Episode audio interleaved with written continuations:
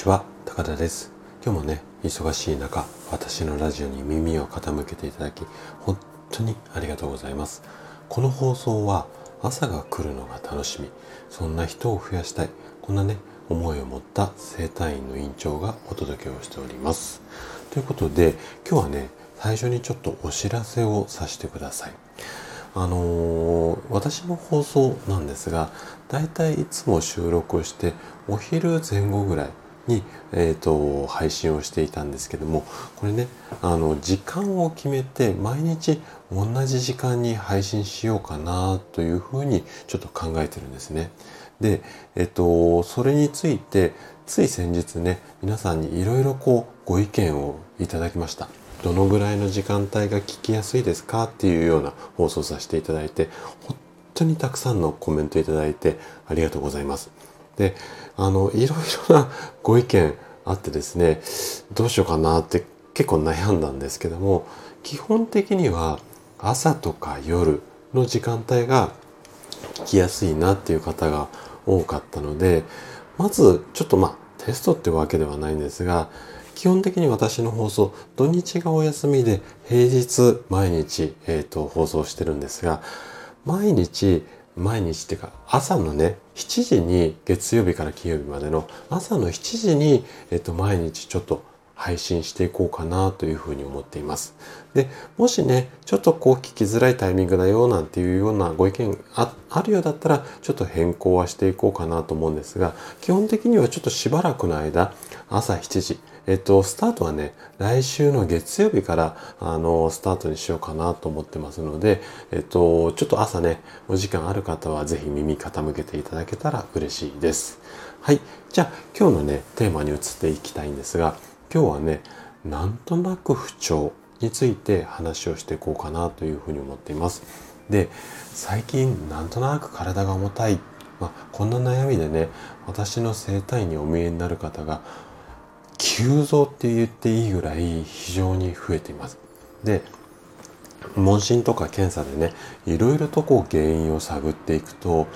免疫機能の低下が疑われるケースがかなり多いんですね。で、今回はこのね、なんとなく不調の解決策についてあれこれ話をしていきたいなというふうに思っています。是非最後までお聴きいただけると嬉しいです。じゃあね、早速ここから本題に入っていきましょう。なんとなく不調の原因。これね、実は腸内環境と大きな関連があります。で、その理由を説明する前に、まずね、腸の働きについてちょっと簡単に、まあ、ご存知の方も多いと思うんですが、おさらいの意味も込めて簡単に説明させてください。で腸の働きどんなことがあるかっていうとまず食べ物の消化吸収ですよねあとは体の中に入ってきたウイルスから身も身を守るこんな役割もあったりだとかあとは全身の免疫抗体の約60%を小腸で作っているようこんな働きがあるんですよね。で一言で言うと体の中で最大の免疫機関これがね小腸っていうところになりますでなんとなく不調はこのね免疫機能が低下している時に最も発生しやすい症状なんですよなので腸内環境を整えて免疫力をこう高めるとなんとなく不調が改善されるまあこんな理屈なんですよね。じゃあ腸内環境を整えるために具体的にどんなことを意識していけばいいのかっていうことなんですが4つほどちょっと紹介させてください。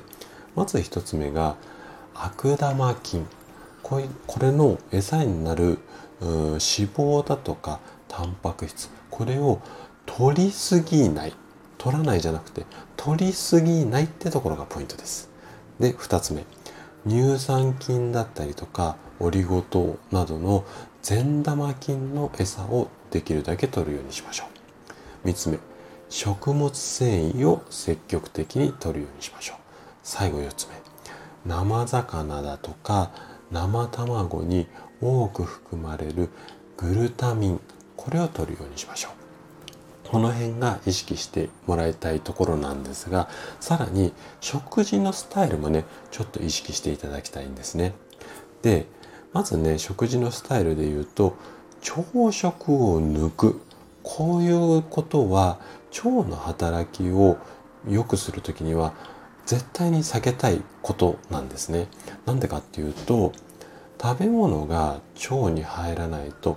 前動運動って言ってこう芋虫がギッタンバッコンっていうかこう体を縮めてこうもぞもぞして前進しますよね。あれと同じような運動が腸が要はぐにゅぐにゅ伸びたり縮んだりして、うん、食べ物が、うんと奥に奥に行って進んでいくんですがこの前動運動が食べ物が腸に入らないと起こんないんですよね。でもう一つがね腸が働かないので善玉菌が増えやすくなります。なので腸の働きを良くするためにも食事はね規則正しくとることが大切になります。またこんな食品を積極的に摂るようにすると腸の働きが活発になります。まず1つ目が食物繊維。これは海藻だったり豆だったりきのこだったり果物。この辺りに多く含まれます。で2つ目発酵食品。で3つ目植物性の乳酸菌。この辺りをこう意識してまあとにかく腸内を活発に動くようにしてなんとなく不調を改善するように意識してみてください。はい。ということで、今回のお話はここまでとなります。最後までお聴きいただきありがとうございました。今回のお話がね、健康で豊かな人生を手に入れるヒントとなれば嬉しいです。それでは次回の放送でまたお会いしましょう。朝が来るのが楽しみ、そんな人を増やしたい。こんなね、思いで活動中の高田でした。それではまた。